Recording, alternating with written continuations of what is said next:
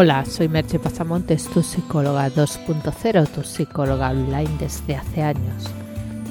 Si quieres saber cuáles son mis servicios profesionales de psicoterapia y coaching, tanto online como presencial, puedes entrar en mi blog merchepasamontes.com.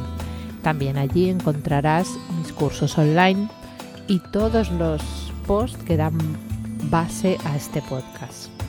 El podcast de hoy lleva por título Todo es personal.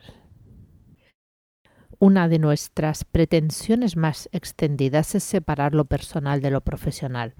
Incluso es una frase en la que nos autoafirmamos.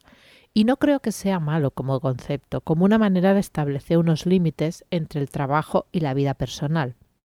Establecer como unas ciertas fronteras de seguridad, pero siempre y cuando no perdamos de vista que todo es personal.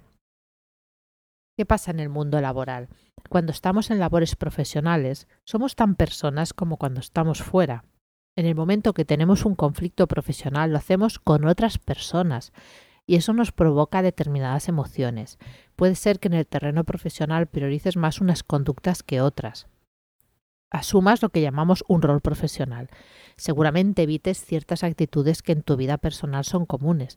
Adoptes algunos patrones de comportamiento específico. Pero debajo de todo eso, bajo el rol, sigues estando tú.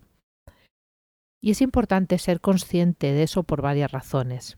Una esencial es darse cuenta de que el tiempo que pasas en el trabajo es también tiempo de tu vida, no es una realidad aparte. Y lo que te suceda en ese tiempo impacta no solo en tu vida profesional, sino en ti mismo y por tanto en tu vida personal. No somos máquinas y la vida no son compartimentos estancos. Puede ser útil en ocasiones dejar los problemas en el trabajo, pero siendo consciente de que parte de esa huella emocional te la estás llevando puesta por mucho que lo intentes separar, ya que no eres una máquina, y que solo dejas esos problemas para resolverlos más tarde, no para intentar evitar aparcar su resolución, porque eso te pasará factura.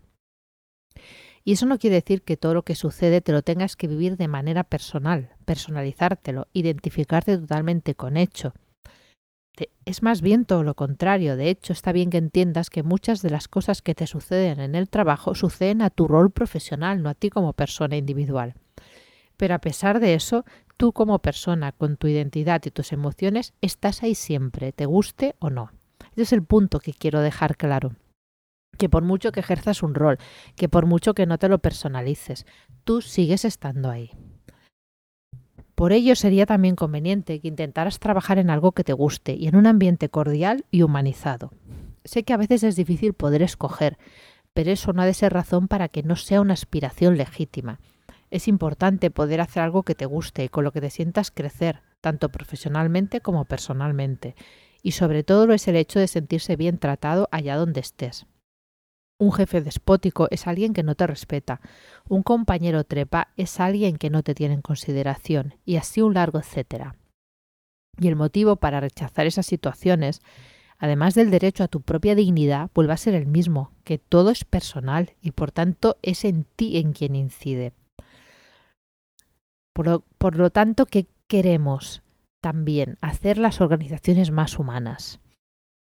Y recordar que cualquier intervención que se haga en una empresa debe tener claro esta premisa, que está incidiendo sobre personas, no son recursos, no son empleados, son personas. Las organizaciones actuales se enfrentan a nuevos retos que requieren velocidad y flexibilidad de adaptación al cambio.